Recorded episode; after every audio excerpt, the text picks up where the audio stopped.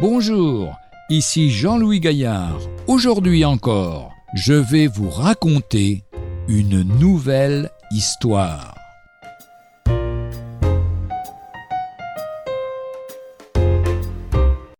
Une leçon bien donnée.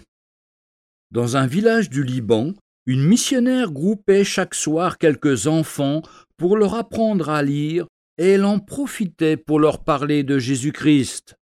Parmi ses auditeurs, il y avait aussi un vieillard, à la fois aveugle et sourd.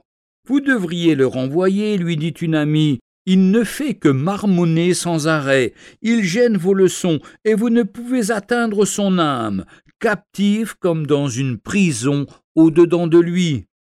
Ce serait dommage, répondit la missionnaire, car alors l'enfant qui l'amène serait renvoyé aussi le vieillard continua à venir régulièrement sous la conduite de son petit-fils, si bien qu'un jour la missionnaire eut une idée.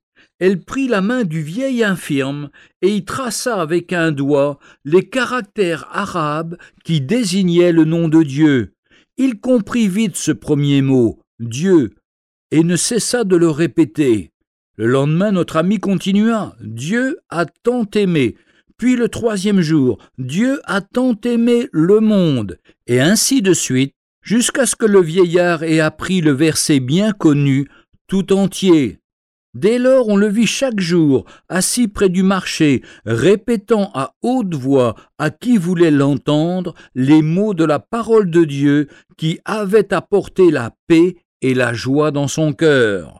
Jean 3,16 Car Dieu a tant aimé le monde qu'il a donné son Fils unique, afin que quiconque croit en lui ne périsse point, mais qu'il ait la vie éternelle.